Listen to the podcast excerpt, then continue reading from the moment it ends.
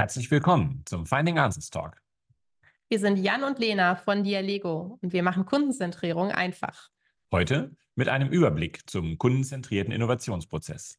Wie immer starten wir erstmal mit unseren drei Antworten. Antwort 1. Bezieht eure Zielgruppe von Anfang an in den Prozess mit ein. Antwort 2. Seid offen für Kritik und Feedback und geht iterativ vor und nähert euch so der relevanten in Innovation. Antwort 3. Nehmt euer Team nicht nur mit, sondern begeistert es mit den kundenzentrierten Insights.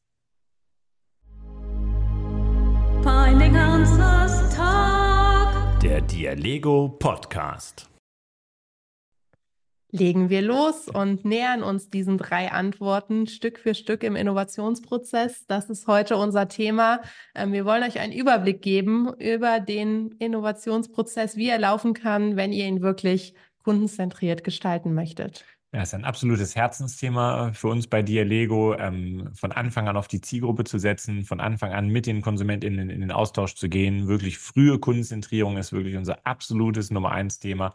Und ähm, ja, möchten euch heute gerne ein bisschen näher bringen, was wir jetzt in den nächsten Folgen unseres Podcasts äh, damit vorhaben, ähm, euch ein bisschen mitzunehmen auf die Reise, euren Innovationsprozess wirklich kundenzentriert zu gestalten. Aber wir können ja mal ein bisschen mit den Grundlagen anfangen. Vielleicht, Lena, wie, wie kommen wir dazu? Ne? Wichtigkeit früher Konzentrierung. Warum ist das wichtig so für uns und auch für euch?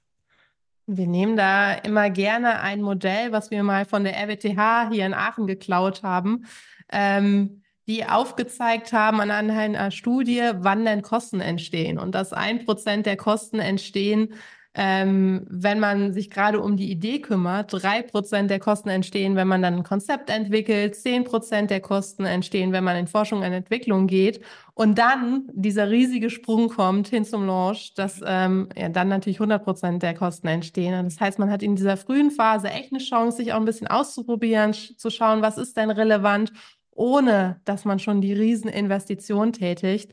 Und ähm, da sollte man die richtigen Weichen legen. Und deshalb ist das so unser, unser, unser Modell, um immer mal wieder darauf hinzuweisen, wie wichtig es ist, echt in dieser Phase Kundenzentrierung wirklich schon zu denken und nicht erst kurz bevor das Produkt dann ins Regal soll.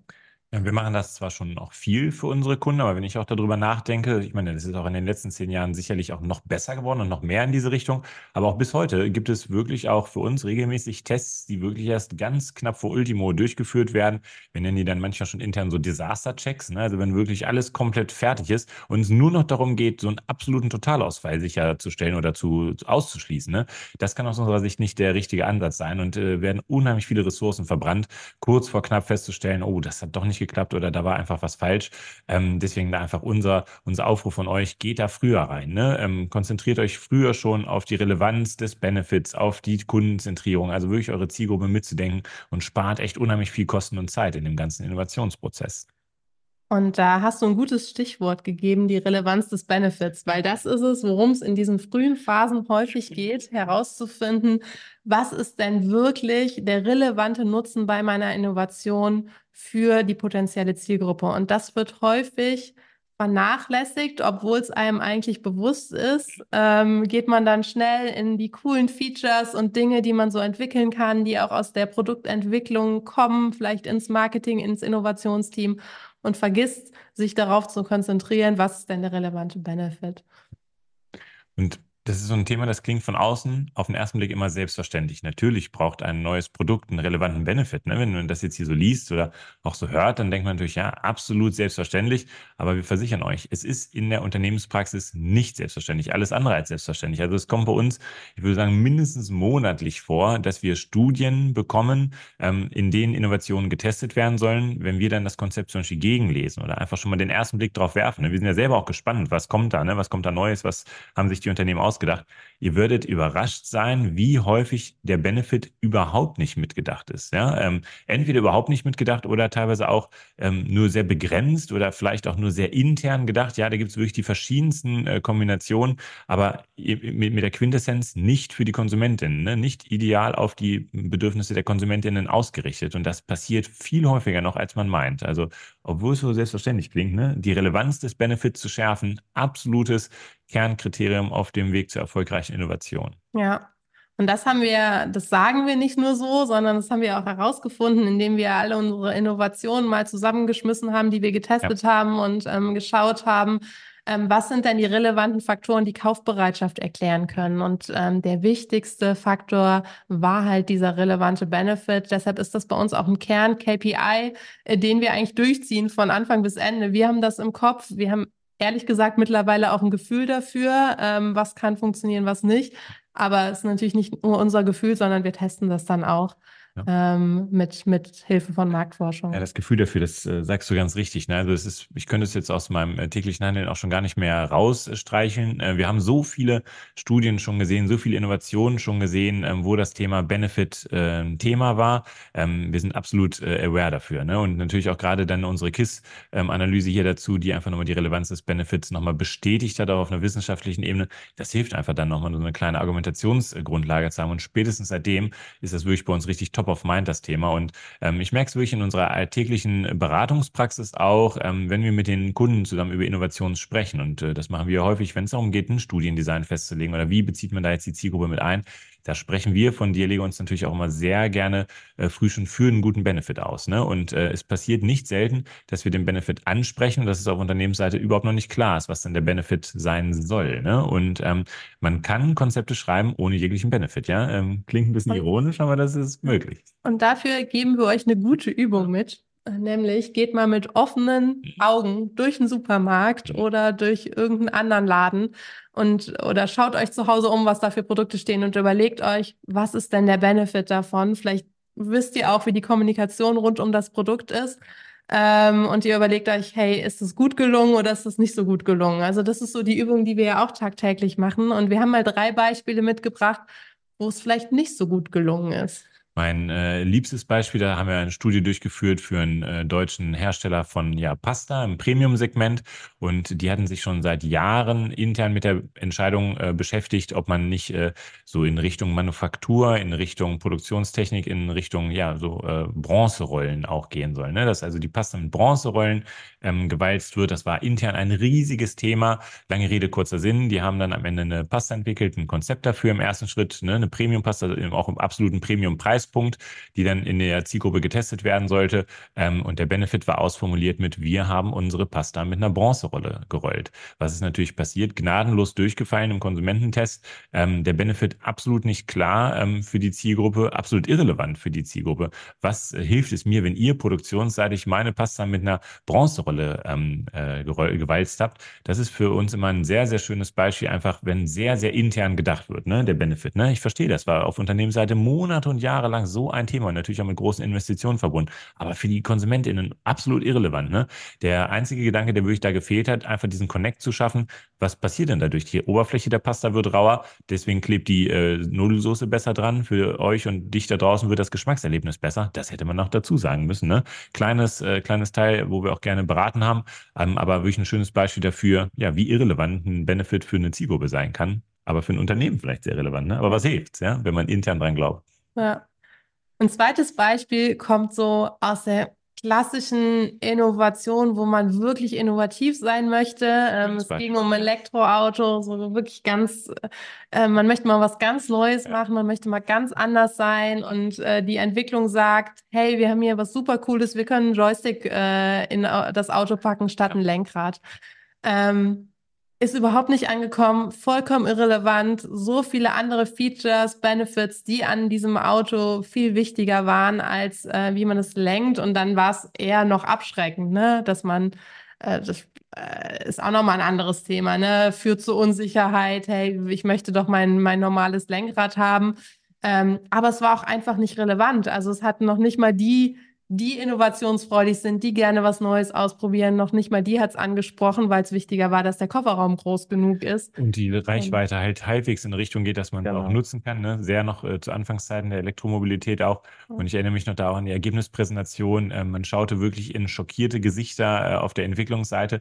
Ähm, hochdekorierte Ingenieurinnen und Ingenieure, die natürlich wirklich alles, was sie konnten und wussten, da reingepackt hätten oder reinpacken wollten und wirklich völlig auf den Boden der Tatsachen erstmal zurückgeholt werden mussten, dass die Zielgruppe Zielgruppe einfach noch nicht ein Bruchteil so weit war. Ne? Ja. Die Zielgruppe hat diskutiert über, passt hinten ein Wasserkasten ins Auto und nicht darüber, kann man das ganze Ding mit einem Joystick steuern oder mit irgendwelchen Interface-Geschichten. Also wirklich völlig verrückt und finde ich ein tolles Thema, äh, tolles Beispiel für dieses Thema Flughöhe. Ne? Das begegnet uns auch häufig. Ähm, interne Flughöhe. Wir kriegen das oft mit in der Zusammenarbeit mit unseren Kunden. Ähm, ich ich habe es eben schon gesagt, hochdekoriert. Ne? Das trifft es ganz gut. Ähm, wirklich Expertinnen und Experten auf Unternehmensseite seit 20 Jahren, 25 Jahren, 30 Jahren Unternehmen. Natürlich kennen die alles über die Kategorie. Natürlich wissen die, die haben alles schon gesehen, die haben alles schon gehört. Und das ist auch toll. Das sind absolut hochdekorierte Profis. Aber die Zielgruppe steht woanders. Ne? Die Flughöhe, es könnte nicht anders sein. Die sind vielleicht viel, viel, viel, viel simpler unterwegs als das, was man sich als absoluter Branchenprofi vorstellen kann. Und diesen Gap, den schließen wir nicht selten ähm, durch unsere Befragung auch, ähm, einfach um da ein bisschen ja, vermitteln äh, zu können auch. Ne? Ja, und du hast gerade was gesagt, die Zeit war auch vielleicht noch nicht reif für einen Joystick und das ist ähm, auch ein Thema, was wir herausgefunden haben. Ähm, es kann sein, dass man vor zehn Jahren was getestet hat, es hat überhaupt nicht funktioniert, es war nicht relevant, das heißt nicht, dass es heute nicht äh, relevant sein könnte. Ähm, das ist was, was man immer im Hinterkopf behalten muss, weil es schon in Unternehmen dann häufig so ist. Wir erleben es zumindest so, dass gesagt wird, nee, das haben wir irgendwie vor ein paar Jahren schon mal versucht, das hat nicht funktioniert. Es kann sein, dass die Zeit gekommen ist. Ähm, das sollte man im Hinterkopf behalten. Genau, wie du sagst, in diese Richtung gibt es das, aber es gibt es auch wirklich, es taucht regelmäßig in unseren Studien auf, dass wir sehen, ähm, da ist ein Funken für etwas da, ähm, eine anfängliche Begeisterung, aber die irgendwie, die, ich sag mal, das Tempo wird noch nicht so ganz auf die Straße gebracht. Also gerade auch in den letzten Jahren, wenn ich mich erinnere, regelmäßig ähm, hatten wir in den Reports auch vorkommen, das Thema wirklich, merkt euch das Thema mal, ne? Da ist was, das ist vielleicht nur noch nicht so weit, aber ihr habt da eine Chance, euch, äh, weiß nicht, zum Beispiel wirklich sehr unique zu positionieren oder da wirklich einen Vorteil ähm, auszuspielen. Also wirklich Zeit, sowohl zu früh als auch zu spät kann es sein, ne? Da den richtigen Moment zu treffen. Ja, äh, auch das ne, ist einfach gesagt natürlich, ne? aber da einfach so eine gewisse, gewisse, äh, ein gewisses Bewusstsein für haben. Das ist, glaube ich, ähm, wichtig. Und äh, wir sagten ja, Benefit, ne? also relevanten Benefit für die KonsumentInnen schaffen zum richtigen Zeitpunkt. Und dann gibt es noch einen zweiten Faktor, der aus unserer Sicht sehr, sehr wichtig ist, der auch aus unserer KISS-Analyse rauskam, und das ist das Thema Markenpassung. Ne? Also im Idealfall eine Innovation, die sehr relevant daherkommt, ähm, zum richtigen Zeitpunkt und dann von einem glaubwürdigen Markenabsender. Das ist wirklich ein Brett. Ne? Also wenn man das äh, zusammen herstellt, diese Dreieinigkeit, ähm, dann hat man wirklich schon viel gewonnen. Ähm, und wir haben wirklich auch in unserer übergeordneten Analyse da gesehen, von so vielen Studien, die wir da gemacht haben, ähm, das ist wirklich der, äh, die am stärksten korrelierende äh, ja, Kombination an Erfolgsfaktoren später für eine Innovation. Ähm, relevanter Benefit, guter Markenabsender und das zum richtigen Zeitpunkt. Ne? Das heißt, Marke muss man auch immer mitdenken im Innovationsprozess, aber das ist auch, das ist was, was wirklich selbstverständlich ist. Ja. Ähm, fast oft nicht mutig genug. Ähm, und, und deshalb ist es so wichtig, dass wenn man mutige Ideen hat und denkt, oh, vielleicht passt das aber nicht wirklich zu der Marke. Klassisches Beispiel ist Rügenwalder, ne? Da hat ja auch irgendwann ge- jemand gesagt, hey, wir machen jetzt mal das irgendwie gefühlt das Gegenteil von Fleisch. Ja. Ähm, und, und dann da äh, datenbasiert ranzugehen und zu schauen, hey, könnte das nicht funktionieren? Ähm, das ist halt auch wichtig, wenn man so das Thema Markenpassung im Fokus hat. Und ihr merkt schon das Thema so kundenzentrierter Innovationsprozess. Ne? Wir sagten es eingangs schon, das ist ein absolutes Herzensthema für uns äh, bei Dialego. Und deswegen haben wir uns überlegt, wir möchten euch jetzt gerne in unserem Finding Answers Talk mal in den ersten zwölf Folgen vom Finding Answers Talk mal auf einer ganz breiten Ebene mitnehmen in unser Idealbild. Ne? Glaube ich, kann man Mhm. so sagen, in unser. Idealbild eines kundenzentrierten Innovationsprozesses. Ne? Ähm, insgesamt würde es da zwölf Folgen vom Finding Answers Talk äh, zu geben und äh, heute einfach der Überblick, was erwartet euch da, wie sieht so ein ähm, kundenzentrierter Innovationsprozess aus unserer Sicht aus. Ganz wichtig dazu zu sagen, ähm, das muss nicht immer so ablaufen, dass man wirklich irgendwie von Schritt eins zu Schritt zwölf da durchwandert, ähm, sondern es kann sein, dass ihr denkt, oh, die, diese eine Folge, das eine Thema, das interessiert mich besonders, da möchte ich mal reingehen. Ähm, vielleicht seid ihr auch schon so weit, dass man damit einsteigen kann. Ähm, aber wenn wir es so ganz äh, wirklich mal richtig aufschreiben, dann würde es so ablaufen. Das ist richtig, ne? Klar, wie, wie alles, äh, was äh, wir auch äh, machen, modular ist natürlich immer ein Thema. Ähm, selbstverständlich kein Zwang, zwölf Schritte durchzugehen, aber man darf auch ruhig Man gerne. darf. Man darf, man darf sehr gerne auch alle zwölf äh, Schritte machen. Ähm, nein, ist natürlich ein gewisses Idealbild auch, ne? Ähm, wie wir es ähm, einfach nur wärmstens empfehlen können. Und ähm, wie gesagt, heute in der Folge 1 ein kleiner Überblick einfach über diesen Innovationsprozess. In Folge 2 gehen wir dann schon ganz konkret rein. Und zwar widmen wir uns da dem Thema Kickoff-Meetings. Ne? Auch teilweise ähm, ja unterrepräsentiert, ne? teilweise auch teilweise rausgestrichen. Ja, das gibt es auch. Ähm, da werden wir uns beschäftigen mit der Frage, warum ist es wichtig, ein äh, Kickoff-Meeting zu machen und was sollte man da vor allem beachten? Ne? Wie sollte man da vielleicht gedanklich vorgehen? Wen sollte man damit einbeziehen? Ne? Das wird alles in Folge 2 ähm, beantwortet beantwortet, aber vor allem auch das Thema, und das ist dann wieder, da kommen wir wieder äh, mhm. richtig äh, zum, zum Spielen sozusagen, ähm, das ist das Thema, ähm, wie gelingt es mir, die Zielgruppe, die KonsumentInnen schon in meinem Kick-Off-Meeting dabei zu haben. Ne? Da haben wir spannende Möglichkeiten, auch über unsere Live-Chats und das schildern wir euch in Folge 2 sehr gerne, was wir da für Erfahrungen gemacht haben und wie das am besten gelingen kann. Ja, also es geht nicht nur um Kickoff mit uns irgendwie ähm, oder mit einer Agentur oder irgendwelchen externen, sondern wirklich um das interne Kickoff-Meeting und wie man da noch mehr Begeisterung und mehr Konzentrierung reinbringt. Im Kickoff-Meeting wird ja oft geklärt, ne, wo stehen wir, wo wollen wir hin, ne? Das ist klar, wer macht da was bis dahin, ne? Das haben wir dann geklärt im Kickoff-Meeting und dann geht's oft so, so richtig los, ja. Und ähm, was aus unserer Sicht äh, häufig, wenn unsere Kunden sehr früh oder sehr am Anfang stehen eines Innovationsprozesses, dann machen wir sehr gerne erstmal eine relativ breite, quantitative Marktanalyse und eine Zielgruppenstudie. Ne? Einfach mal generell verstehen, wo steht die Zielgruppe, was wünschen die sich, ne? was kennen die schon, was kennen die noch nicht, wo fehlt's, Needs, Bedürfnisse und so weiter. Das wird in der Zielgruppe abgesteckt, aber auch direkt verglichen mit dem Marktpotenzial. Ne? Ähm, welche Idee könnte sich da durchsetzen, wo sind noch äh, White Spots sozusagen. Ne? Das ist, äh, kann in einer breit angelegten quantitativen Studie schön gecovert werden. Da wird es dann in Folge drei drum gehen, dass wir das ein bisschen beleuchten. Da spielt auch oft dieses Thema Brand Stretch und Markenpassung schon eine Rolle, dass man schon mal ein bisschen schaut, wie ist dann das Wettbewerbsumfeld, wie wird die eigene Marke wahrgenommen und wie kann man da reingehen. Ja. Und eigene Marke, da sagst du schon was. Ähm, in der Folge danach, Folge 4, da geht es dann äh, um das Thema Teams involvieren. Ne? Und zwar ganz konkret Mitarbeitende auch befragen, Außendienst mit einbeziehen auf der Suche nach spannenden Ideen, nach spannenden Potenzialen im Innovationsprozess, ist unserer Erfahrung nach ein unheimlich wichtiger Bestandteil, unheimlich ähm, unheimlich äh, gewinnbringender Bestandteil, wenn man sagt, pass auf, ich frage mal meine internen Teams und tatsächlich auch ganz besonders den Außendienst, ne? Ähm, lasse die mal mitentwickeln ähm, und einfach äh, greife so ein bisschen da die Ideen auch ab, beziehungsweise nutze das Potenzial, was die schon haben, ne? gedanklich im Kopf. Das kann sehr spannend sein. Das finde ich ganz spannend, weil wir das auch erst so seit dem letzten Jahr auf dem Schirm haben und öfters tun. Ähm, und auch wenn ich so in, in, Gespräche gehe mit Unternehmen, ist es häufig so, ähm, dass da noch gar nicht so viel passiert. Ne? Also das klassische Beispiel ist ja schon, dass Marketing und Vertrieb schon nicht so richtig miteinander reden. Ähm, und klar kann man da auch wieder dann Workshops zu anbieten. Und manchmal ist es aber einfacher, das mal systematisch anzugehen, so wie man auch eine Marktforschung mit KonsumentInnen angehen würde. Ähm, das Gleiche mit dem Team zu machen, so dass da auch noch eine neutrale äh, Instanz irgendwie drin ist, ja. sei es die interne MAFO-Abteilung oder eine externe Unterstützung. Und ähm, ja, das ist, das ist ganz spannend, das auch mitzudenken. Wir können eines schon vorwegnehmen, die Mitarbeitenden haben da auch Bock drauf. Ne? Also mhm. das ist wirklich auf breiter Fläche so, die haben da Bock drauf mitzumachen, die freuen sich, wenn sie gefragt werden, mitdenken zu dürfen, ähm, ihre Gedanken, ihre Ideen mal äh, teilen zu dürfen.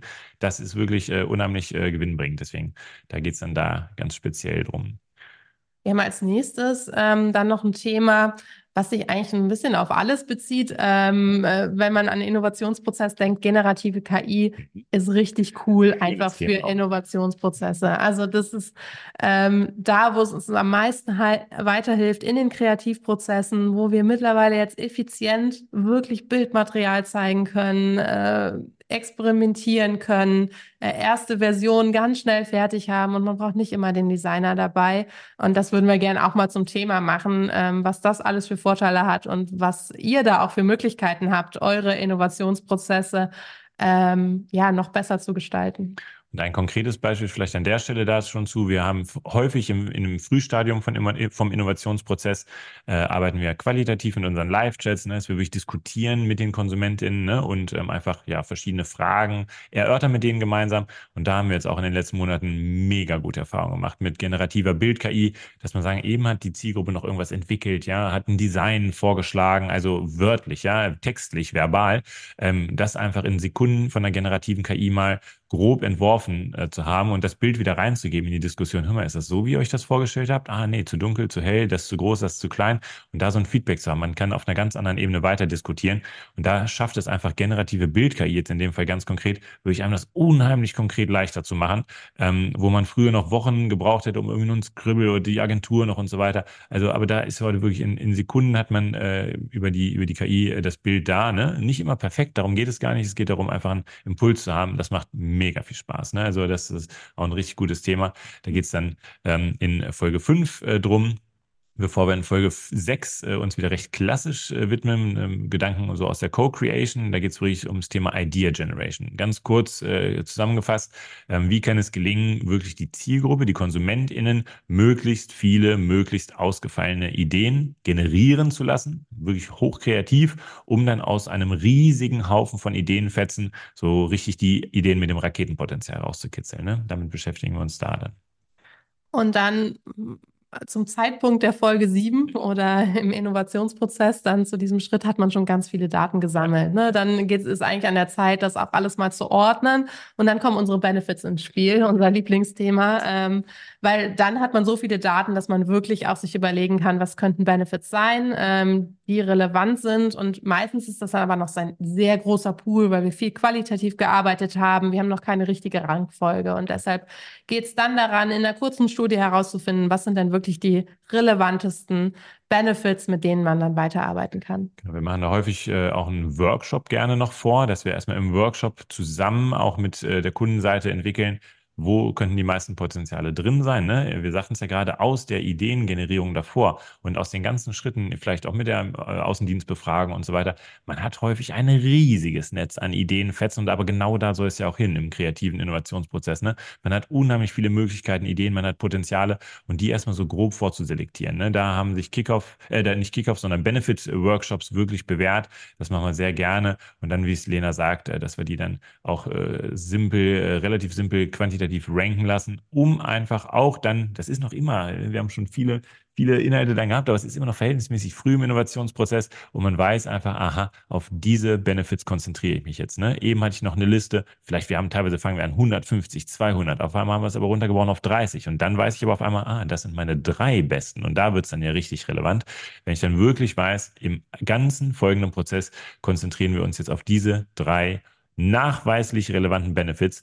Und das ist deswegen, warum wir das immer so mögen. Es ist kein Glauben mehr. Ne? Wir haben einfach Sicherheit geliefert. Wir wissen ganz genau, unsere definierte Zielgruppe hat für diese drei Benefits eine hohe Relevanz. Das macht total Sinn, wenn wir die weiterentwickeln und dann mega kosteneffizient, zeiteffizient gehen wir ran und entwickeln diese Benefits ähm, wirklich dann weiter.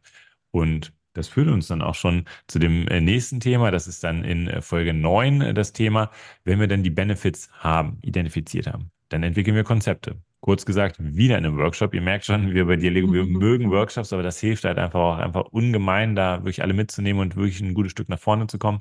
Ja, und dann entwickeln wir Konzepte, ganz klassisch Verbalkonzepte und ähm, bringen die erstmal so weit, dass wir die dann im nächsten Schritt testen können. Ja. Und da hat es sich halt auch ausgezahlt, dass da jemand dabei ist, der diese ganzen vorherigen Schritte begleitet ja. hat ja. und weiß, was sind da ähm, an Erkenntnissen gekommen und die kann man dann einfließen lassen in das äh, Konzepte schreiben. Und ähm, ja, das macht dann auch total Spaß, ähm, das so datenbasiert machen zu können.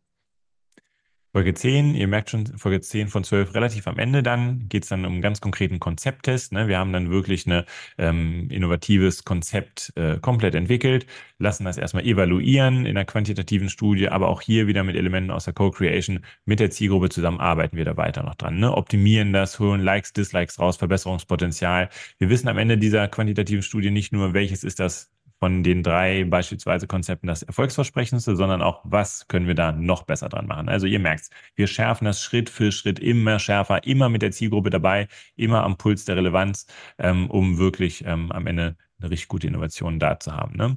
Und ähm, dann sind wir nach zehn Folgen äh, durch den Prozess vom Konzept durch. Und Lena, dann kommt das Thema Verpackung. Da hast du ja auch immer. Genau. Dann, dann wird es dann wird's konkreter. Ja. Ähm, dann, dann weiß man, in welche Richtung es geht, welches Produkt es werden soll. Und dann macht es aber total viel Sinn, bevor man da jetzt schon in die Produktion geht und in die konkrete Ausarbeitung auch nochmal zu schauen, wir machen es jetzt ähm, wirklich bildlich, wir machen eine Verpackung, wenn es um, um ein Produkt geht oder bei einem Service, keine Ahnung, wir machen eine Website ähm, und testen das Ganze dann auch im Wettbewerbsumfeld, ähm, dass wir jetzt, wenn wir an, an Supermarkt denken, wirklich das Supermarktregal auch nachbauen und schauen, funktioniert das Ganze? Kommt der Benefit auch auf der Verpackung ähm, rüber? Weil das ist ja die, die große Transferleistung, ähm, das so zu schaffen, dass von dem Verbalkonzept, was ja irgendwie dann erstmal so nicht mehr auftauchen wird, das auch auf die Verpackung zu bringen und in die übrige Kommunikation. Und deshalb dann auch die letzte Folge zur Kommunikation, die dann ja auch noch ansteht.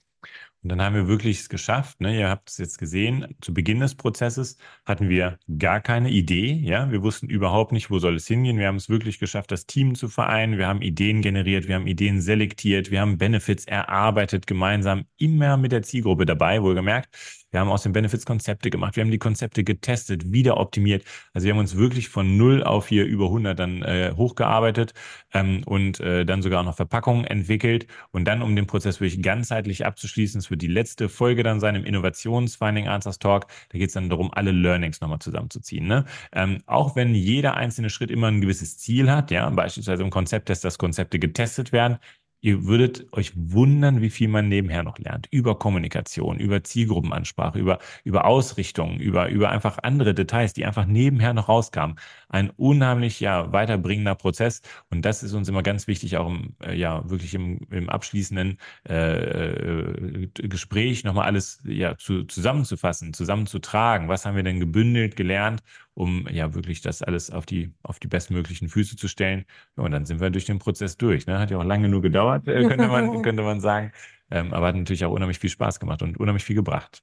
Ganz schön viel. Ähm, und wenn man den Prozess dann so durchgeht, geht das dann trotzdem ganz schön schnell. Also es kann auch schnell gehen. Und ja, wir freuen uns, euch dann in den nächsten Folgen mehr dazu zu erzählen und äh, hoffen, ihr seid wieder dabei. Genau, seid gerne dabei. Wir freuen uns, ähm, begleitet uns und ja, ähm, schon jetzt ganz viel Spaß beim Hören unserer weiteren Talkfolgen. Bleibt neugierig. Bleibt neugierig.